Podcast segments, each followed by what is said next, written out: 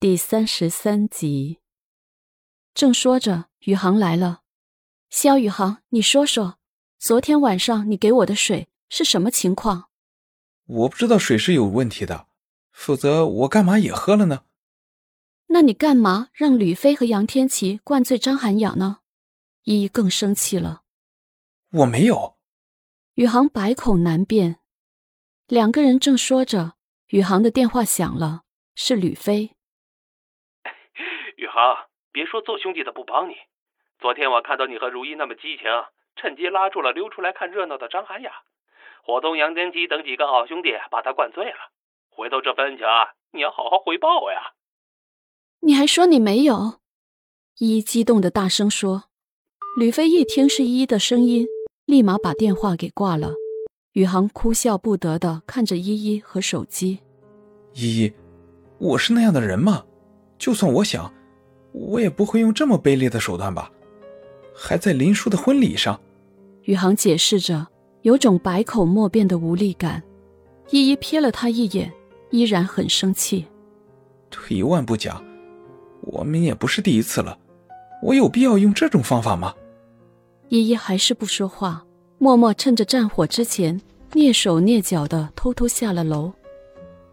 你走吧，不用跟我解释了。我今天来。是有事情要跟你谈。什么事情？事情已经发生了，闹得满城风雨的。依依，我们结婚吧。你疯了吧你！依依不可置信的看着他。我没有，我爸爸和莫姨也来了，在楼下正和你父母聊这件事情呢。宇航严肃的说：“为什么突然要跟我结婚？”这件事情的影响很不好，而且我也觉得我们结婚很适合。很适合，原来婚姻需要的理由是适合，还是找你爱的人吧？张涵雅一直在等你呢。宇航沉默了，他也不知道，他只是感觉自己被拉扯着，而且结婚对他的确是一种解脱，可以结束这种拉扯的解脱。无论我是不是和你结婚，我都不会和他结婚。我爷爷和爸爸他们也不同意。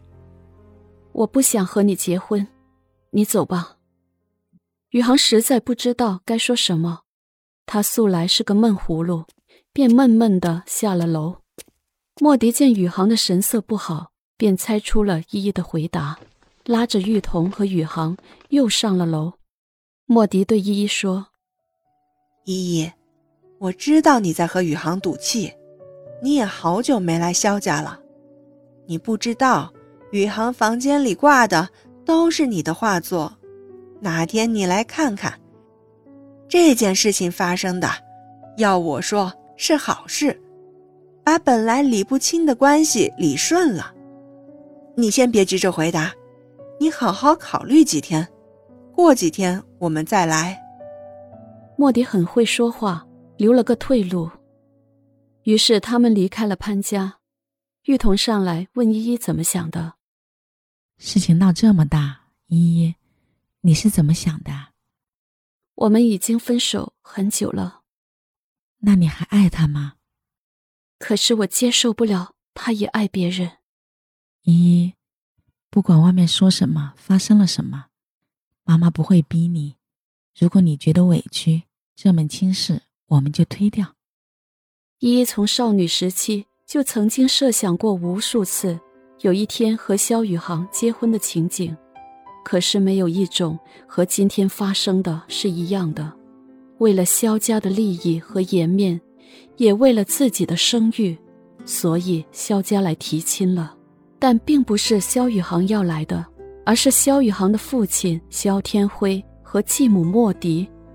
当然，在礼节上。是足够的有诚意，只是在感情上似乎不应该是这样的程序。